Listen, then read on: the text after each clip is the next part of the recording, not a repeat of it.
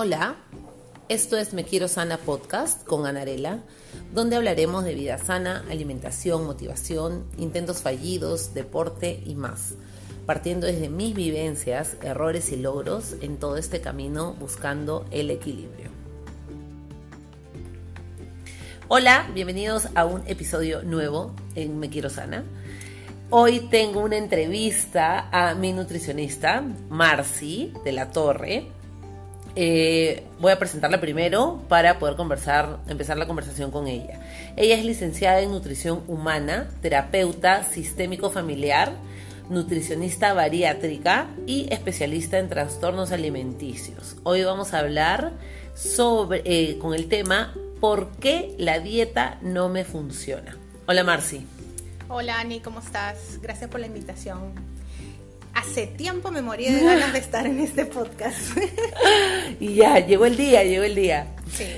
Eh, yo en el primer episodio justo contaba que eh, para mí había sido súper complicado toda la vida. Desde que tengo uso de razón estoy a dieta y he probado todas las dietas del planeta, todas, hasta la nuez de la India la probé en algún momento.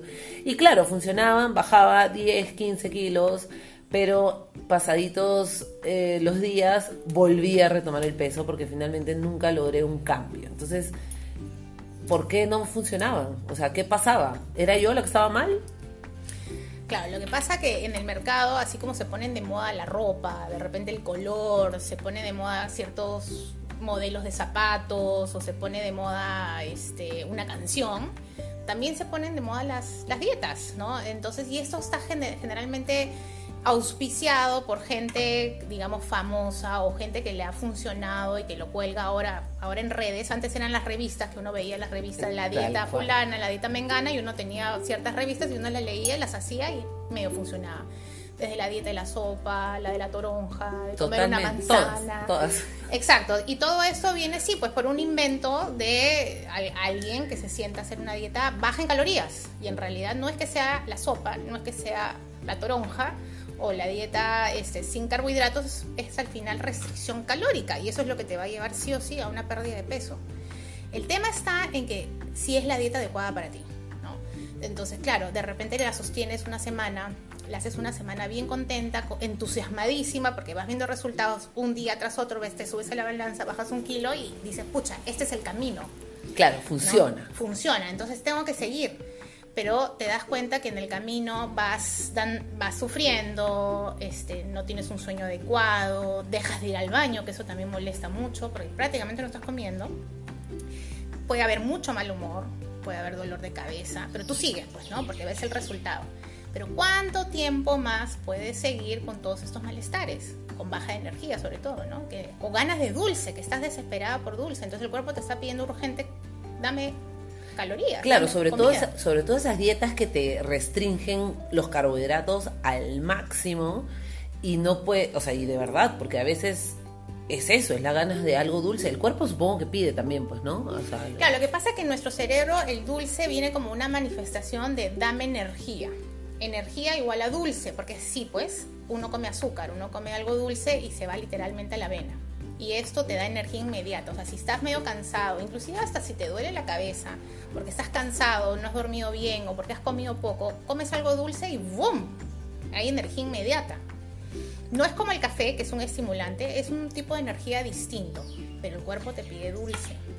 Entonces la dieta, por ejemplo, la keto, la dieta de Atkins, la dieta la paleo, todas esas dietas funcionan, pero no necesariamente van a funcionarle a todos y no necesariamente la vas a poder sostener en tiempo. Entonces una dieta que realmente ayude y que funcione, tienes que sostenerla en tiempo, o sea, tienes que estar por lo menos un año comiendo así. Claro. Entonces lo que uno plantea, o al menos la mayoría de los nutricionistas planteamos, es hacer un cambio de vida, hacer un cambio, un estilo de vida. Si no soy deportista, quizás el deporte me ayude.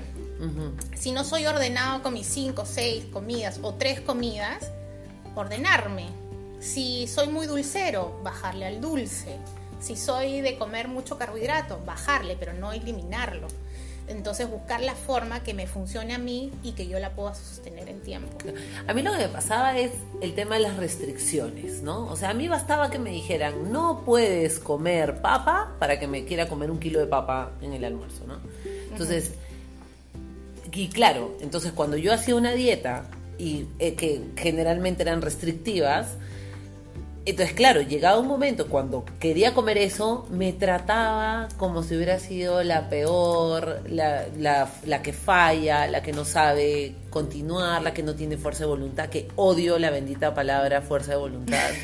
Entonces, eso me pasaba. Entonces, yo digo, ¿yo era la que estaba mal? No, pues no. O sea, simplemente que ese sistema restrictivo no funcionaba conmigo. Es que la fuerza de voluntad no pasa por un lado fisiológico, pasa por un lado emocional o quizás, no sé, pues hay personas que son un poco más enfocadas en realizar ciertas actividades y lograr algunas metas. La mayoría del ser humano no tiene ese enfoque, digamos, ¿no? hay como los fanáticos o ahora lo que le dicen las intensas o los intensos, ¿no? No todos tenemos esa intensidad para mantener una dieta o una restricción, porque es más, la restricción nos lleva a un trastorno y podríamos hacer hasta una anorexia si nos restringimos a, ese punto de, quitar muchas cosas de nuestra dieta. Entonces ya se vuelve patológico. Pero un ser humano digamos, normalito, la fuerza de voluntad tiene su tiempo, digamos. O sea, tú tienes fuerza de voluntad para levantarte todas las mañanas a hacer deporte, en el tiempo ojalá se sostenga, pero van a haber días que no vas a tener esa fuerza de voluntad, entre comillas. Claro, claro, claro. Entonces, pero la dieta no puede basarse en una fuerza de voluntad. La dieta se tiene que basar en algo de que me alimente, me nutra, me sienta bien y la pueda sostener. Yo creo que ese es el truco. Sí. Sostenerla en tiempo. Claro. Y además también va por un tema pues de cabeza, ¿no? Porque si te funciona una dieta en que bajaste 5 o 10 kilos y lo mantienes por años, maravilloso. Pero si es que eso no funciona, es porque hay algo más. O sea, ya no se trata solamente de alimentación. No, no, no, no, pues claro. Porque, a ver, ya tú dices, usé toda mi fuerza de voluntad, ¿no? Restringí todos los carbohidratos que me dijeron, pero a la vez me siento mal. Este, no sé, me siento ansioso, ¿no? Estoy mirando la torta de chocolate que me ponen enfrente y estoy temblando porque de repente en cualquier momento sucumbo y eso me va a poner de mal humor. O por último te ves con el bocado en la boca que has venido restringiendo por mucho tiempo y de ahí sacas el látigo y empiezas a darte duro diciendo que ves, tú no tienes fuerza de voluntad y ahora otra vez empezar de cero o tienes terror de ir a la cita siguiente con la nutricionista y no te quieres ni subir a la balanza. Totalmente, sí. Y la miras de costado con, como si fuese pues un bicho que te va a atacar en cualquier momento y es simplemente una balanza que te va a decir el número que de repente no quieres escuchar. Claro. ¿no? Entonces ahí es donde ya tenemos que mirar este, el tema del sobrepeso y la obesidad como algo más integral, donde debemos de repente mirar la posibilidad de ir a un psicólogo o quizás hasta a un psiquiatra, porque puede haber algún tema de depresión también, claro. puede haber un tema de un TOC, una obsesión compulsión por la comida y por ciertas comidas, porque no siempre son, son este, eh, eh, los carbohidratos. De repente puede ser la papa, pero no el camote. Puede ser el arroz blanco, pero no el integral. Puede ser la pícara, pero no la coronita. ¿No? Entonces hay ciertos gatilladores que podrían, que yo les llamo gatilladores, que podrían desencadenar una comida en exceso. ¿Qué es un gatillador? ¿No? El gatillador, bueno, como su nombre lo dice, activa algo, ¿no? Gatilla algo. O sea, antes de disparar, yo tengo mi dedo en el gatillo y yo doy al gatillo y esto sale algo disparado, ¿no? Que en este caso es la bala. En el caso de nutrición, un gatillador va a disparar algo después. Generalmente viene activado por una emoción. Esta emoción me lleva a comer algo y ese comer algo me hace comer otras cosas más.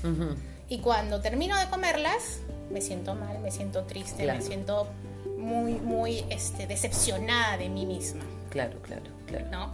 Entonces ahí es donde saco el látigo y me veo fea y me veo otra vez gorda y ahí es donde no tengo fuerza de voluntad una vez más y el fracaso, ¿no? Entonces son sentimientos muy negativos. Es horrible, ese, ese sentimiento de, de, haber fracasado es horrible, claro. Ahora, ¿fracaso a qué? Pues, Claro, Claro, mal llamado fracaso, es verdad. Claro, ¿qué fracasaste? Porque puedes ser una ejecutivísima, eres una mujer de éxito, pero ¿en qué fracasaste realmente? Exacto. Que no, te comiste chocolate y no comiste tu ensalada. ¿Cuál fue el fracaso ahí? Y ahí es la relación, pues, ¿no? O sea, mientras que tengamos una buena relación con esta comida, por eso es que hay que llevar esta situación con, o sea, de la mano de un profesional, de todas maneras. Sí, sí, porque la dieta tiene que, o sea, tiene una función, pues. Yo te tengo que, yo como nutricionista tengo la, la responsabilidad de alimentarte. tengo la responsabilidad de nutrirte y de cubrir tu necesidad fisiológica. Y el hambre es una necesidad fisiológica. O sea, es como si yo te dijera, ¿sabes qué, Ani? Hoy no vas a hacer pila. Hoy te vas a aguantar todo el día y no así, toma mucha agua, pero no vas a hacer pila. La ir a hacer pila, ir al baño, orinar es una necesidad fisiológica que no se puede aguantar. Y si la aguantas, la aguantas un rato y después estás que te desmayas porque necesitas ir al baño. El hambre es una necesidad fisiológica que no podemos decirle, hoy no como. No, hoy te aguantas cuerpo, ¿ya? Hoy no comes. ¿Y qué hacemos con este rugido en el estómago? Claro, sí, sí, sí, claro. Es una necesidad fisiológica y el ser humano tiene la responsabilidad de darle a su cuerpo lo que te está pidiendo. Pero te está pidiendo comida, no te está pidiendo antojos. Ya, eso por ejemplo, ya que me parece importante mencionar. ¿Cómo sé diferenciar? Porque hay tipos de hambre. Claro, hay hambres. Hay un hambre fisiológico que es este rugido que todos sentimos cuando es la una de la tarde y tenemos que almorzar. O el desayuno, ¿no? Ese es el hambre físico, que en verdad, en verdad se calma si comes una lechuga, si comes un tomate o si comes un pan. Si comes. Ajá. Ya. El hambre emocional es como que un barrilito sin fondo. Es comer algo y generalmente viene bien específico, ¿no? Quiero un chocolate. Digo, a todas las mujeres nos pasa que en ciertos momentos queremos un chocolate y es el chocolate fulano que tiene nueces, pecanas o almendras que lo venden no sé en tal. Ya, eso es un hambre eh, eh, perdón, un hambre emocional, ¿no? Es mi cabeza pidiéndome algo. Específico. Específico, con nombre y apellido, ¿no? Yo tenía una paciente que solamente quería ir, o sea, cuando tenía esta hambre, quería ir al, este, ¿cómo se llama? La casa del alfajor. A comerse el triple de la casa del alfajor. Ya, eso no es un hambre fisiológico. Claro. ¿No? Entonces, ¿cómo podemos identificarlo? Lo identificamos de esa forma, ¿no? Es algo específico o es algo como mi arroz con pollo del, del almuerzo. Inclusive ese, ese, hambre emocional es que eh, se calma un poco con, tomando agua, ¿no? O sea, no sé por qué siento que, o sea, cuando me dan a mí esas ganas de algo, a veces no sé qué es. O sea, a veces no sé, o sea, sé que no es hambre físico, porque me da a las 3, 4 de la tarde, ¿no? Pero cuando eso tomo un poco de agua, espero un ratito y siento que calma, o sea, siento que me baja un poquito las revoluciones. 100%, un café ayuda también un poco. Y quizás esta agua, mientras la estás tomando, este, podría hacer un poquito el, el, ejercicio mental de decir, ¿qué me está pasando, no? Porque estoy necesitando algo y mientras vas tomando el agua te puedes calmar. No, yo tengo ahí un truquito que al menos ahí a mis pacientes les funciona bastante bien, esto de, de tomarse algo caliente ¿no? Cuando estás así en un momento desesperado, que generalmente es gatillado también por una emoción, ¿ya? Porque no necesariamente todo el día estamos con hambre emocional, sino es de repente un momento en donde, no sé, pues tu jefe te llamó a una reunión o tienes una presentación importante o este, hoy tu hijo se gradúa o X, un viaje. Puede ser algo muy bonito, algo muy feo y estás con esta cosa en el pecho que no sabes qué te pasa, entonces estás revoloteando en la cocina. Entonces, prepararte algo caliente y el hecho de estar soplándolo te hace respirar, calmar. Ah, claro. Un sorbito y ahí puedes hacer el ejercicio de ¿qué, qué, qué pasa, qué es lo que me está activando, qué, por qué, por qué estoy tan inquieta, por qué estoy así como que, que se me suspirando por los rincones, ¿no? Entonces, esto de soplar, de cierta forma te hace respirar y el ahogo pasa, ¿no? Y ahí es donde tú dices, ok, eso ya pasó. Porque la ansiedad es una emoción que pasa, o sea, es un sentimiento en realidad, que es un, es un momento donde el cuerpo registra un momento de peligro. ¿no? Entonces viene con eso de que, por ejemplo, cuando hay un terremoto o cuando sientes que estás en peligro, lo primero que todos hacemos es ¡ah! nos agarramos acá en el pecho, ¿no es cierto? Y automáticamente hay como un cosquilleo en las manos y en las piernas, porque el cerebro manda esta información para protegerte. Entonces tú te proteges con las manos o tienes las piernas para salir corriendo. Entonces, cuando tenemos esta sensación de la famosa ansiedad, porque también es como que vivimos en ansiedad todo el tiempo, porque si salimos a la calle, si nos van a robar, si salimos a la calle, nos van a atropellar. Claro, claro, claro. X razón, porque la ciudad se va a convertir en una ciudad bien intranquila. Este, es la emoción todo el tiempo, todo el tiempo. Entonces, ahí donde analizamos bien qué es lo que está pasando, entonces ahí podemos tener dos minutos de, ok, en verdad no era para tanto, ese cafecito me calmó y ya está y la ansiedad pasa, porque tiene que pasar. Ya cuando está permanentemente, ahí eso ya es una patología. ¿no? Claro. Y ahí es donde quizás ciertos pacientes tienen que pasar por un psiquiatra para una evaluación, que no está mal. No, que para, claro. Hay Hay que, mucho- hay que quitarle peso, ¿no? O sea, Hay veces que nuestro cerebro no funciona bien, pues. Sí. ¿No? Y a veces esto es auspiciado por nuestra carga genética. O a veces esto es por las vivencias que vivimos. A veces sí, pues la pasamos mal y hay momentos de nuestra vida que necesitamos a un psiquiatra que nos, nos diagnostique o, o que de repente nos recete una pastilla que nos ayude. que nos nivele un que poco, nos ¿no? nivele, exacto. Claro, y, y que en verdad son cosas que no dependen de nosotros. No. O sea, es Y absolutamente. Una vez más, no existe la fuerza de voluntad. Exacto.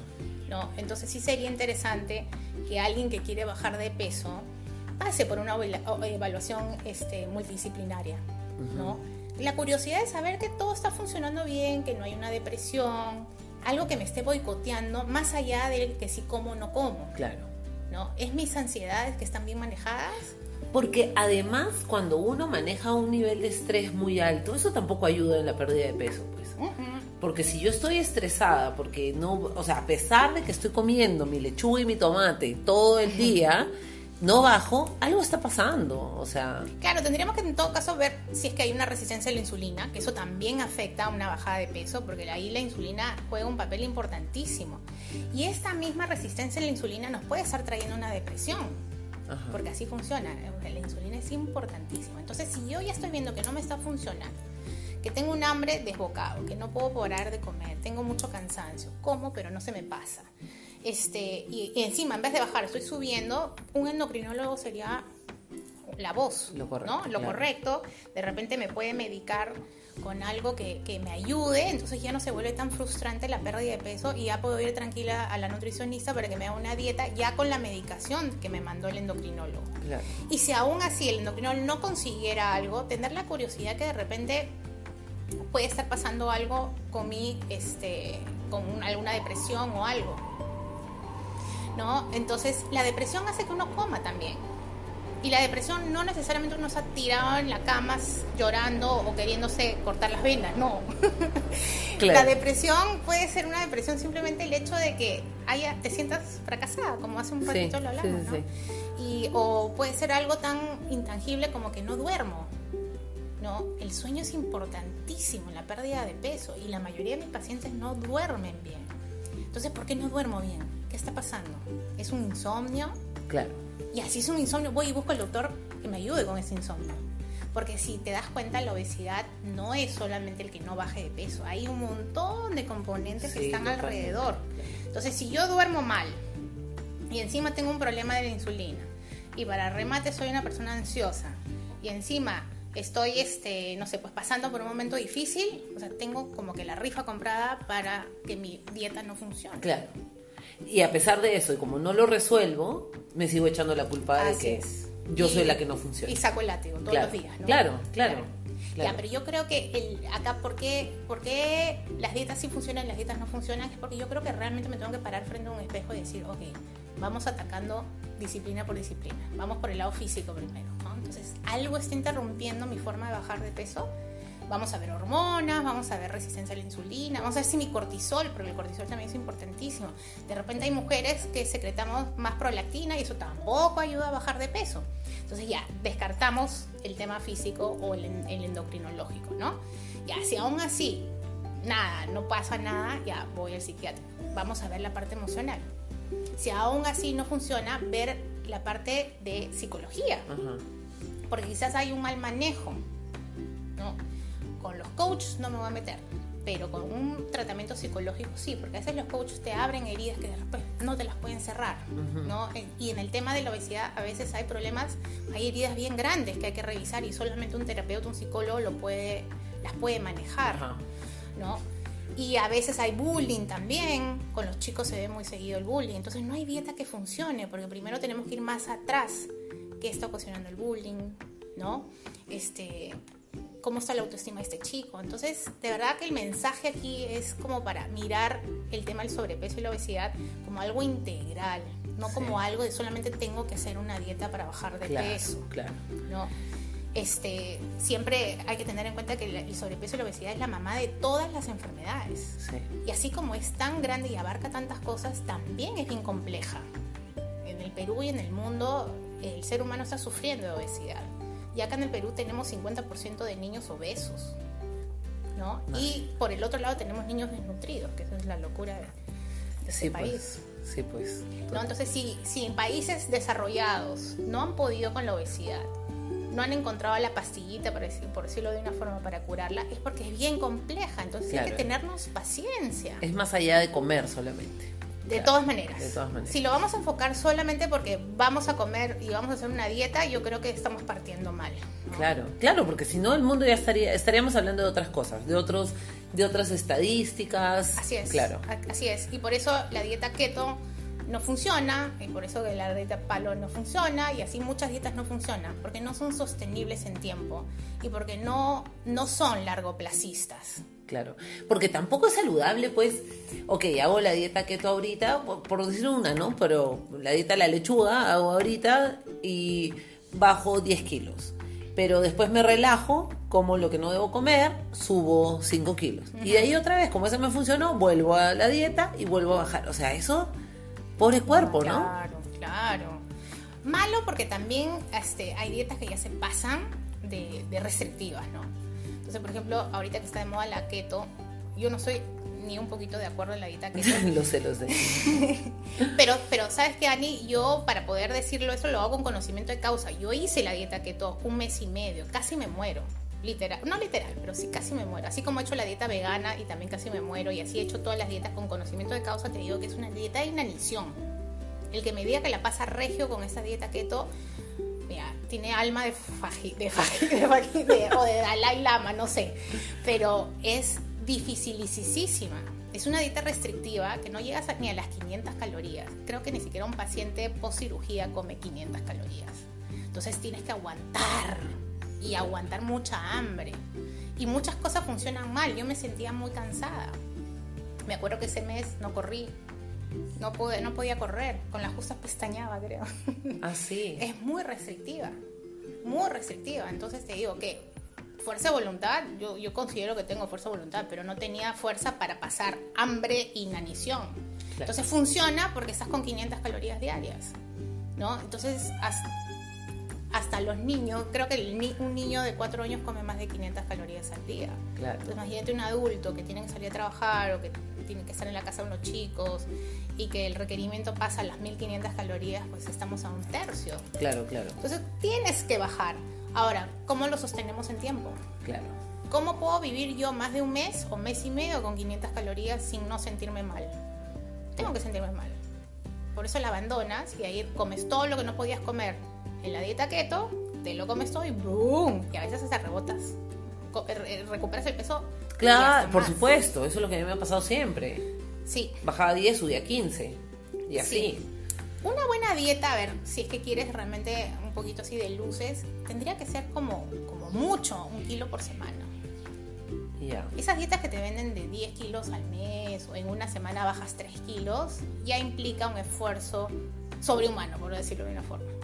¿No? Y implica que un cuerpo se desgaste mucho más, de todas maneras, ¿no? Y va a haber, va a haber de todas maneras, este, al haber restricción, va a haber desnutrición, pues, ¿no? Entonces quizás en la balanza te subes, pero no te enteraste que bajaste músculo. Claro. Por ejemplo, la dieta keto tiene esa, esa posibilidad. Ahora, están los superhombres y las supermujeres que a pesar que hacen dieta keto, hacen deporte en cantidad.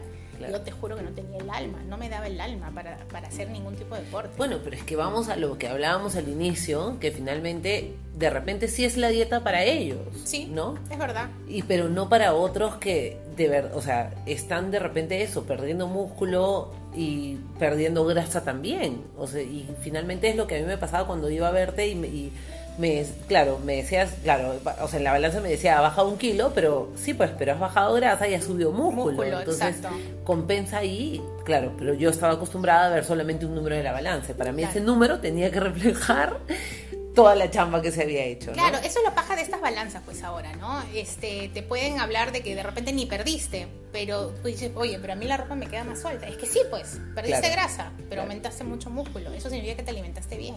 Entonces, que esa dieta fue adecuada. Entonces sí, pues ahí es donde tenemos que pelearnos con la balanza o con lo que tenemos nosotros en la cabeza de lo que es, lo que representa la balanza. es un número. Claro. Es un número, nada más.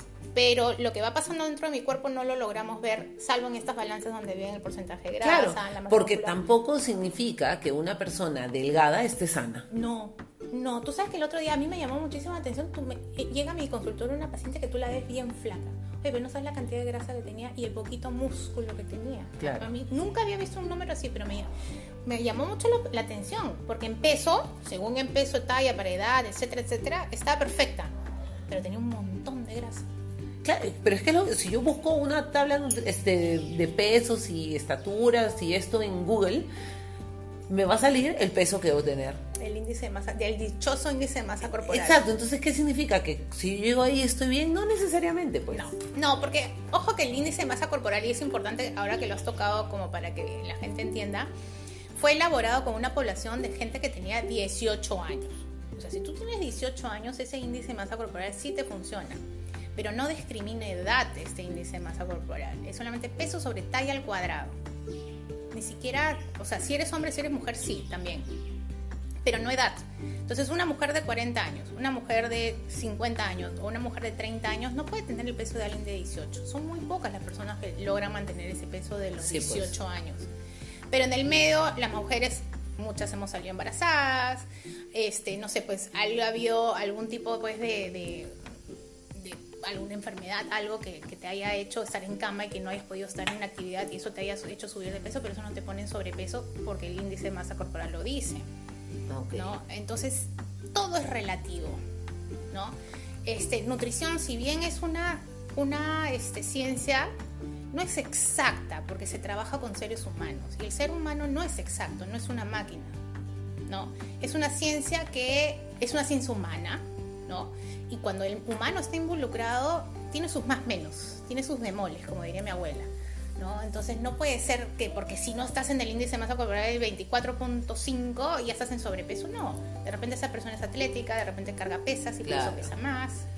No, y porque hace más ejercicio, otro es más sedentario, yo qué sé. es, así es. Por eso es tan importante no agarrar la dieta que está de moda. Yo creo que el- nuestra responsabilidad con nuestro cuerpo es buscar algo que sea saludable, ¿no? que se acomode a mi estilo de vida, que la dieta me dé felicidad. El hecho de decir dieta no que sea un susto ni que sea el cuco. Claro. Oye, estoy a dieta pero me estoy cuidando, pero en el cuidado no tengo hambre, la estoy pasando bien y hasta mi chocolate me mandaron.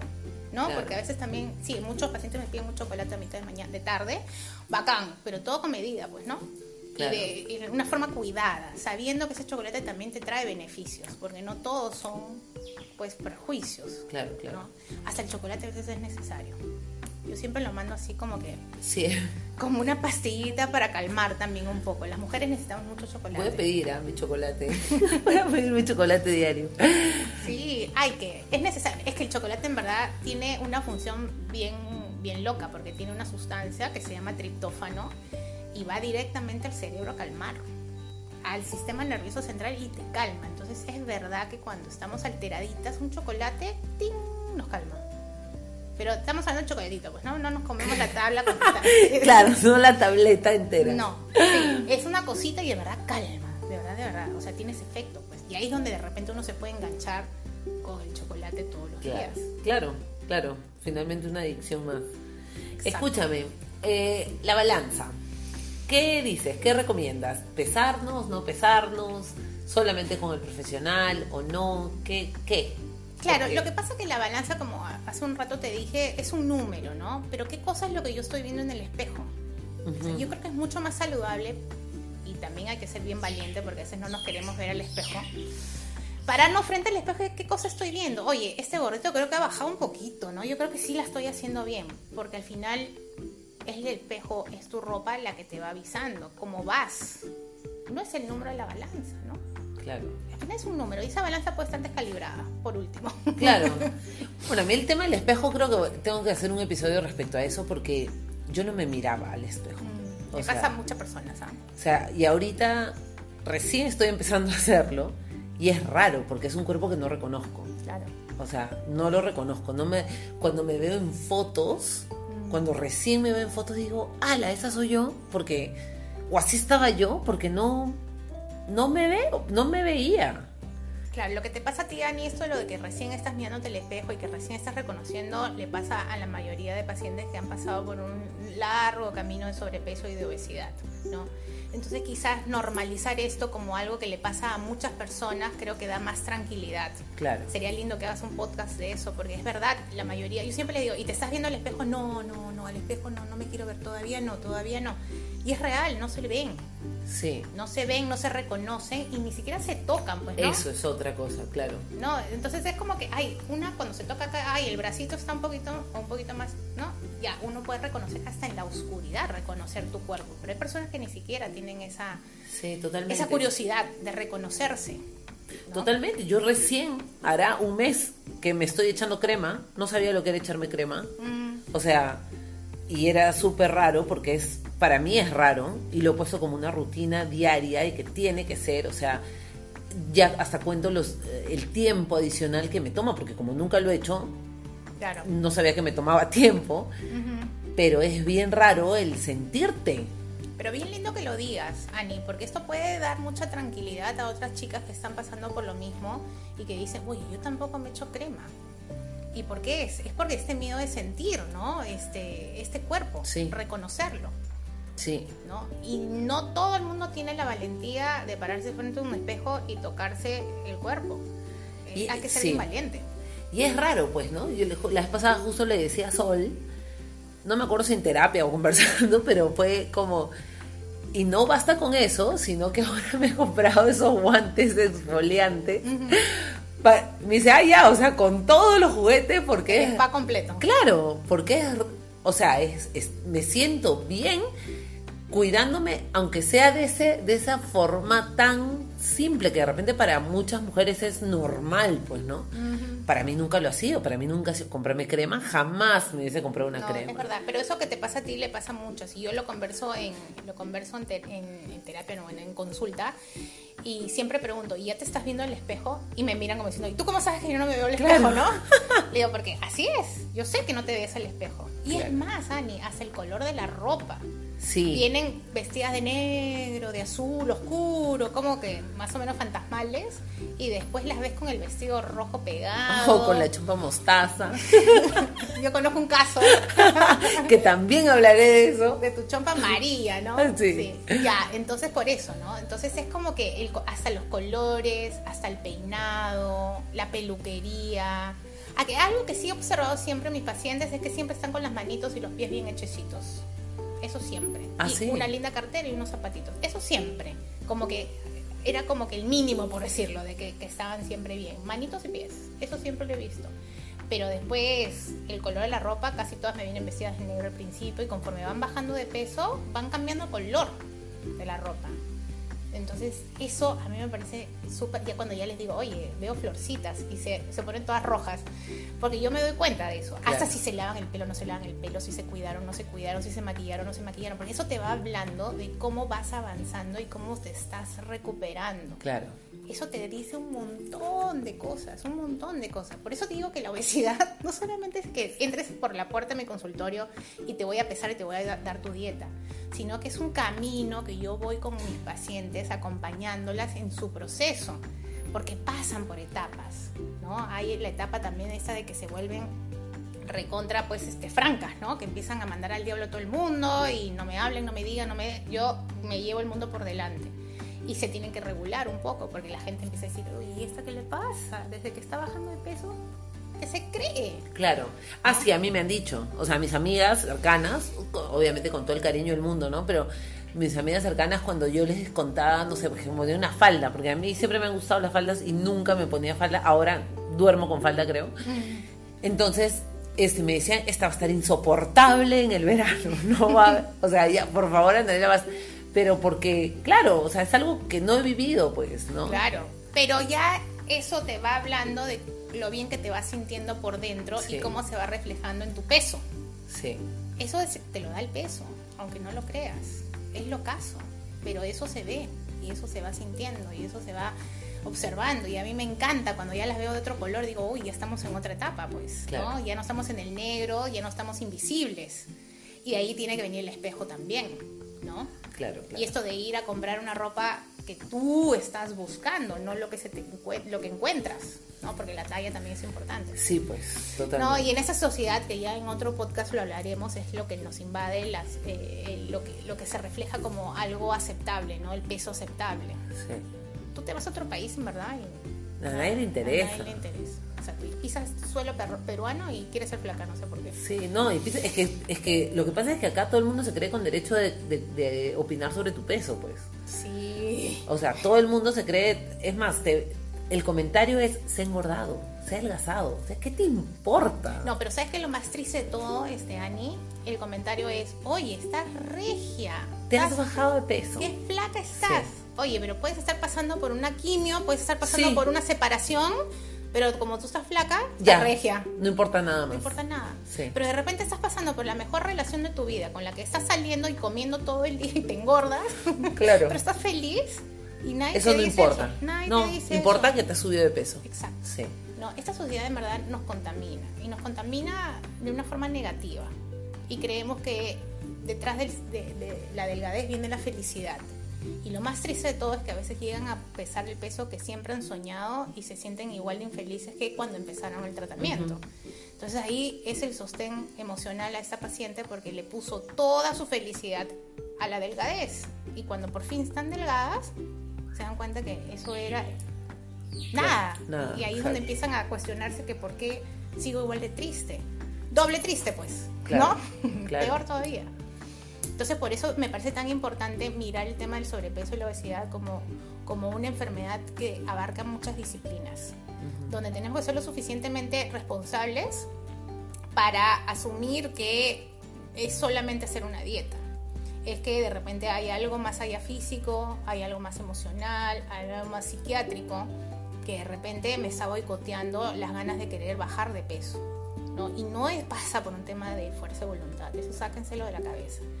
Hay que mirarlo más bien como que un- como la gente valiente ¿no? que soy, que me enfrento a mi físico, a, a- a lo, que, lo, lo que tengo dentro. ¿no? De repente hay algo más emocional que me está boicoteando todo lo que yo quiero bajar. Y no solamente es la dieta, es todo mi entorno. A veces también la familia no ayuda, ¿no? Sí, claro. Eh, ahí habría que ver qué cosa. Eso creo que merece un podcast especial, porque sí, pues la familia es la. Sí, las mamás, hay mamás que se ponen un poquito intensas con el tema del peso de las hijas también y eso trae, eso trae secuelas en la adultez bien fuertes. Sí, totalmente. Y es un poco lo que yo veo en los trastornos de alimentación, pues Ani, ahí es donde, ¿por qué mi hija hace anorexia? Ay, ¿por qué? Yo tendría para darte dos horas de charla, ¿por qué tu hija está haciendo anorexia? ¿no? Claro. Y también pasa por el tema de la obesidad, ¿por qué mi hija es gordita y yo soy flaca y escuálida? ¿Qué cosa le dirán? Claro.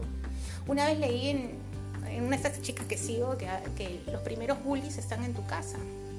No tienes que irte al colegio para que te bulleen, si es que ya en tu casa se te Pero sí, bullean. claro. A mí ¿No? me decían, deja de comer eso porque no vas a tener novio. Imagínate, pues. Y yo tenía 14 años. Imagínate. Entonces dije, ah, pues, entonces la comí, ok, ya. Mira, todas tus amigas flacas y tú... Y yo no era gorda, chiquita. tú me has enseñado fotos. No era, era grande, claro, porque siempre, Siempre he sido sido alta. más alta. Pero ya pues en algún momento se me trastocó la cabeza y ya creí eso toda la vida. Claro, Y me traté así, ¿no? Claro. Entonces ya pues no merezco nada, ¿no?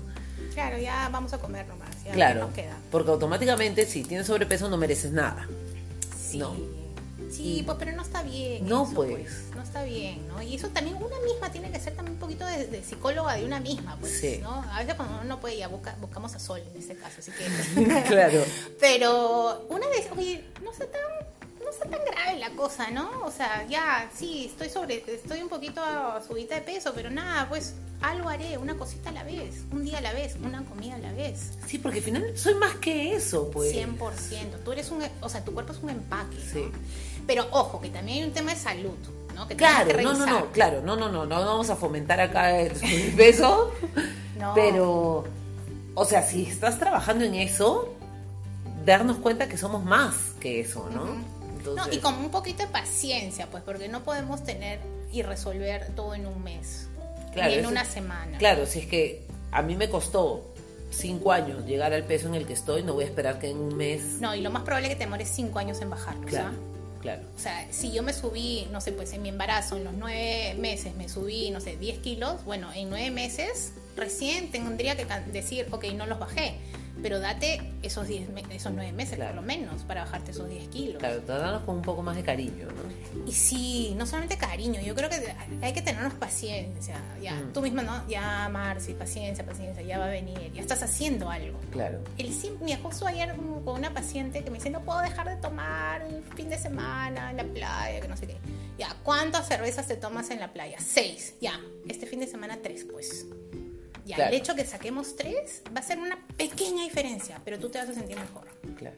Ya, en vez de tomarte la botella de vino, ya, vayamos a la mitad, dos copas de vino. Y así vamos un poquito menos. Y ya quizás el fin de semana siguiente ya no es la mitad, sino es la cuarta parte.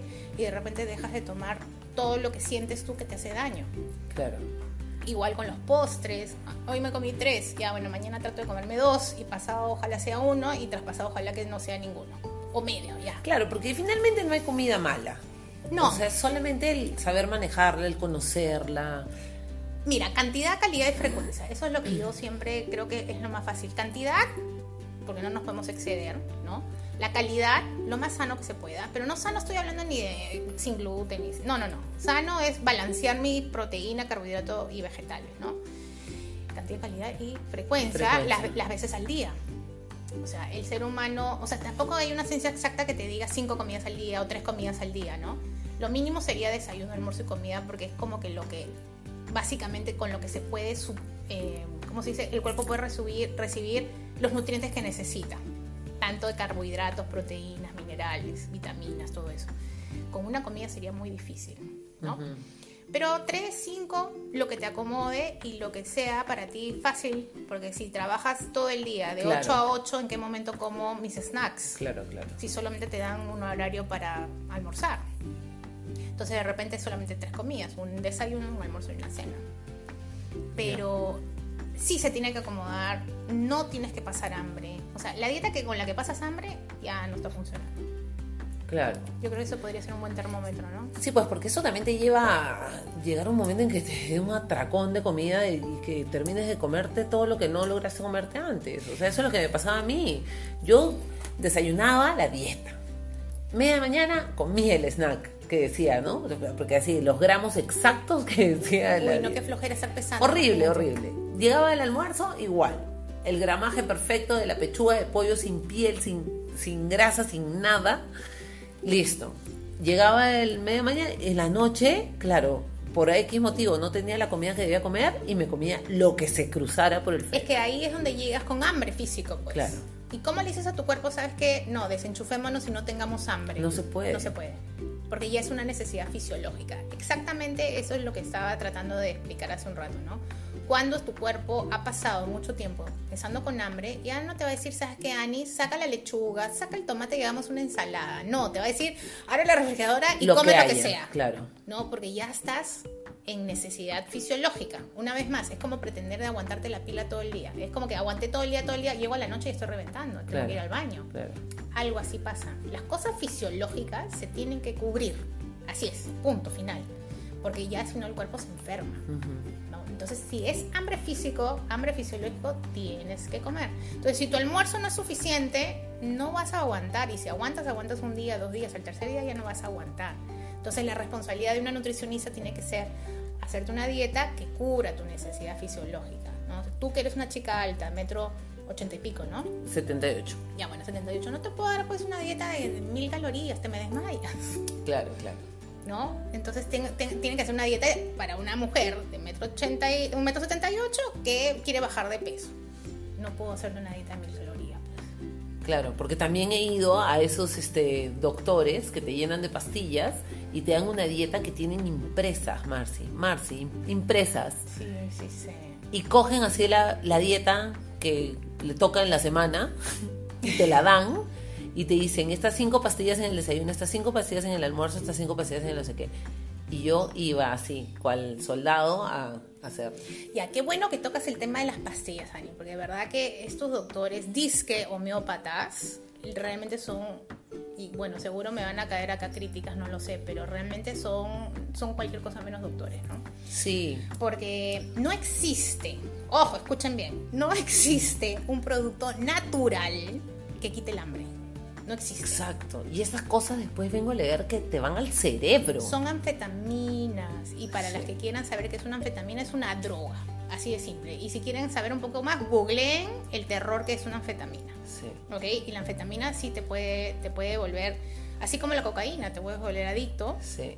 Y no solamente, te puede dar un infarto porque acelera el corazón a millón. No, terrible, una sed que te mueres, Sí, estás terrible. en alerta todo el tiempo, estás con el corazón que se te sale, estás angustiada. Es horrible. Entonces, escuchen bien. No hay producto natural que un homeópata peruano haya descubierto y no sé, pues Stanford, ni Harvard, ni ninguna universidad seria haya descubierto. Exacto. ¿no? Y las otras también. Esos doctores que tienen programas en la tele que hacen bajar de peso tampoco funcionan. Ni los batiditos no, de sabores. No funciona, porque una vez más, te funciona una semana, dos semanas. Exacto. ¿Y quién puede pasársela de la, la vida tomando líquido como reemplazo de una comida? Para algo tenemos los dientes. Hay una necesidad de masticar. Hay placer en la masticación. Entonces, ¿cómo le podemos quitar a nuestro cuerpo ese placer de masticar? Sí, sí, sí, totalmente. ¿no? Entonces, el batidito funciona, sí, pero no necesariamente lo vas a sostener en tiempo. ¿no? No, pues porque cuando te quiten el batido, ¿qué haces? Claro, te quieres comer todos los panes en el desayuno en vez del batido, ¿no? O peor aún, que pasa que te tomas el batido y de ahí estás comiendo, tomando el Claro, desayuno. claro. Y ahí es donde engordas, pues. Claro, Es doble, doble carga calórica. Empiezas contento con tu batido, pero te das cuenta a la media hora que necesitas algo más y terminas comiendo doble, tomando doble Y de verdad que a mí me cambió la vida cuando me quitaron los jugos en el desayuno y me hicieron masticar las cosas. Sí. Te cambia, pues. Sí. O sí, sea- bueno, el tema de los jugos también ese es un tema aparte, ¿no? El tema del jugo, bueno, yo no tomo jugo y no recomiendo jamás un jugo en la mañana. Eso es más, te abre el apetito. Sí, porque es dulce, pues empiezas con dulce. Claro, y, y lo que necesita tu cuerpo es fibra. Y la fruta es buenaza porque tiene no solamente vitaminas y minerales, sino que tiene un montón de fibra. Y esta fibra te, te mantiene el estómago lleno, te da sensación de llenura y también limpia el colon. O sea, tiene cosas beneficiosas. Por algo la fruta no vino En no, sobre. no vino en sobre, Claro. no vino al natural Claro. con toda su cáscara y todo, ¿no? Entonces yo creo que una forma también de ver los alimentos, hay que verlos como son, ¿no? Ya cuando están procesados y ya han pasado por mucha cosa, ya no funcionan igual en nuestro cuerpo. Somos nosotros seres humanos, somos animales, ¿no? Que en algún momento vivimos en la naturaleza hace muchísimos siglos atrás. El hombre de la caverna comía de frente de, de lo que la tierra le daba y eso era que el cuerpo lo recibía bien. Este, y ahora ya pues con, con la industria y todo esto ya la cosa viene un poquito más fácil, ya no salimos a cazar ni a recolectar nada, pero busquemos lo más natural posible, ¿no? Claro, ¿no? claro. Busquemos, no busquemos la galleta ya hecha, sino de repente compremos los ingredientes y hagamos nosotros la galleta. Ay, qué paja, y qué mejor cocinarte para ti. Exacto. Eso es lo que digo yo. Sí, sí, porque el tema de la, de la comida, el tema de alimentarse es lindo.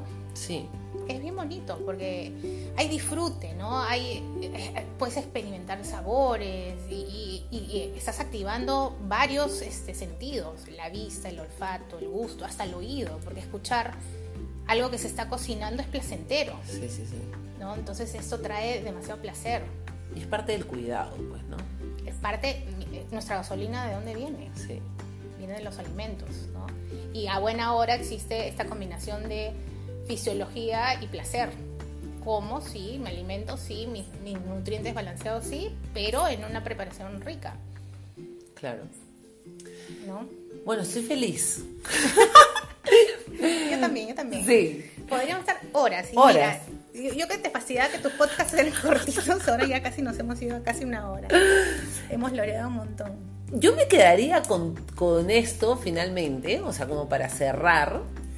Me quedaría con el no deja, porque lo mencionaste en algún momento, ¿no? Que dejas de ir a, a, la nutricionista, ¿no? O sea, porque te dio miedo.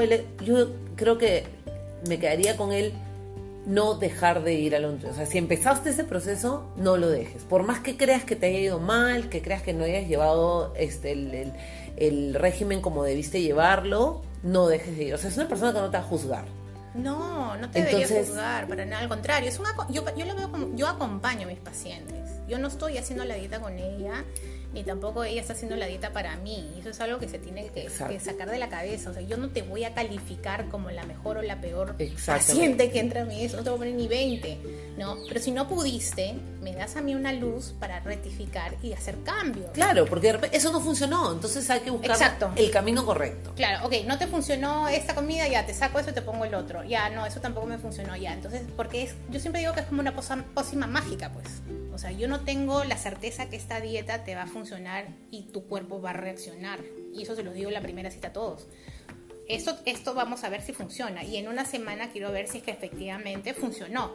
Puede no funcionarte y no solamente porque no bajes, sino porque no te acomodó. Entonces, si no te acomoda, dame el chance de poder rectificar. Y así hasta que te acomode. Yo creo que esa es la labor de una nutricionista, no el que te dé la dieta para que tú bajes y no tiene ella la verdad. O sea, ninguna nutricionista tenemos la certeza que esta dieta te va a bajar de peso, porque cada ser humano tiene lo suyo. Y el ser humano es físico y es emocional, no es 100% físico. Pues si fuese físico te diría, es como te dije hace un rato, una ciencia exacta, pero es una ciencia humana, donde hay un cuerpo humano, donde no sabemos cómo va a funcionar en qué circunstancias. Y somos, un, somos seres sociables, que vivimos en una sociedad y en una familia, donde no sabemos si la familia nos va a apoyar, pues tú sabes lo importante que es. Claro. ¿no? El apoyo familiar, el sistema es importantísimo. Sí, sí, sí. Entonces son muchas cositas, hay que tenernos paciencia, este, hay que buscar una buena alternativa. Yo creo que lo más importante con una nutricionista para hacer una dieta es el clic que puedas tener, ¿eh? esta, este feeling, esta química que puedas tener para poderte abrir, que eso es importante, y decirle la verdad, oye, eso no me sirvió de nada, no me funcionó, la pasé pésimo, por favor cámbiame, ¿no? Y nadie te va a decir, no, eso tiene que funcionar, no, no, no, así no es, nada es definitivo. Y yo que he conocido muchos nutricionistas, diría que busquen a una que les dé tiempo. No que sea una maquinita de dar recetas y de dar dietas y que te las dé ya impresas inclusive. No. sino que la prepare contigo, que converse, qué te funcionó, qué no te funcionó. O sea, que por lo menos te dedique, mira, mínimo diría yo media hora. ¿ya? de creo que lo ético es una horita. Yo también diría una hora, pero digamos, no todas atienden así. No. Ok, busca a alguien que por lo menos te dedique media hora, pero que no que en dos minutos te esté diciendo chao. No. Porque no le interesas. O sea, lo único que quiere es, no sé, no quisiera hablar en general, pero no me parece. Sin juzgar, yo diría que no se tomó el tiempo necesario de repente para conocerte, conocer tus gustos y saber un poquito de ti para ver por dónde puede ir y dónde puede enganchar contigo, ¿no? Yo creo que sí es importante, así como, no sé, cuando le vas al ginecólogo, pues no vas a cualquier ginecólogo, vas al ginecólogo que te dé confianza, vas al ginecólogo que te, no sé, pues te sientas cómoda, porque es una situación incómoda ya de por sí la chequeada. No puede ser con cualquiera. Tiene que ser alguien que te inspire confianza. Yo creo que con cualquier profesional de la salud tiene que haber una confianza y tiene que haber una química, tiene que haber algo especial que te haga confiar. ¿no? Y esa confianza va a traer éxito de todas maneras. De todas maneras, de todas te maneras. Te vas a dejar acompañar y te va a acompañar. Pues yo creo que el tema del peso, el, la pérdida de peso debe ser un acompañamiento. Sí, no debe ser solamente una dieta, es saber, oye, ¿cómo te fue? ¿Qué, ¿Cómo la estás pasando? ¿Qué sentiste cuando comiste? Ya tengo este fin de semana un matrimonio, ya qué vamos a hacer para que ese día del matrimonio puedas comer un poquito más. Claro, y no entres en trompo, pues, ¿no? De no saber qué hacer. Claro, y que sepas qué está pasando con tu vida. Oye, en el viaje fulano, ¿te acuerdas que sí? O sea, hay cosas que uno se tiene que involucrar con un poquito de interés, ¿no? Claro, claro. De ambos lados, porque también el paciente tiene que al menos sentir que tiene que abrirse un poquito para que se deje ayudar. Sí, de acuerdo, de acuerdo. ¿No? Bueno, me encantó. A mí también. Qué bueno. Tenemos que hacer otra y hablar de otros temas. pensemos, pensemos, ¿qué vamos a hacer la próxima? O sea, si es que tienen sugerencias de qué tema específico quieren que se hable con Marci, me parecería monstruo que nos lo cuenten en el comentario sobre este post en Instagram para de repente planear otra entrevista pronto. Ya, yo feliz, feliz, feliz. Porque como se darán cuenta hay muchísimo tema por conversar. Sí, es lindo nutrición, a mí me encanta, como se habrán dado cuenta, me apasiona el tema. Entonces sí, podemos hablar horas y un montón de temas, pero sí, pues un poco de orden con el tema, ¿no? Ver qué cosa quieren saber y yo feliz, les traigo la información que necesiten. Desde ya, ya hablamos un poquito del tema de las dietas, ¿no? Y, y creo que es un buen punto de partida. que, que no hay que traumarse porque la dieta fulana no me funcionó. Claro, claro. Tratarnos con un poquito más de cariño. Sí, 100%. Listo, entonces, nada, muchísimas gracias. Si te quieren seguir, ¿a dónde te siguen? ¿En Instagram? ¿En Facebook? ¿En qué? Por favor. Ella sí tiene Instagram, así que la van a poder seguir. Sí, tengo Instagram, es Marci Nutricionista, bien fácil. Ya, perfecto. Entonces ya saben que la pueden seguir. Y si es que quieren, eh, no sé, escuchar un poquito más de esta historia y de este camino, eh, estoy en Instagram como Me Quiero Sana y en Facebook también, aunque la verdad que no lo muevo mucho todavía, pero ahí vamos. Nada más, espero que les haya gustado este episodio y nos escuchamos pronto. Gracias, Marci. De nada, gracias a ti. Chau. Un beso.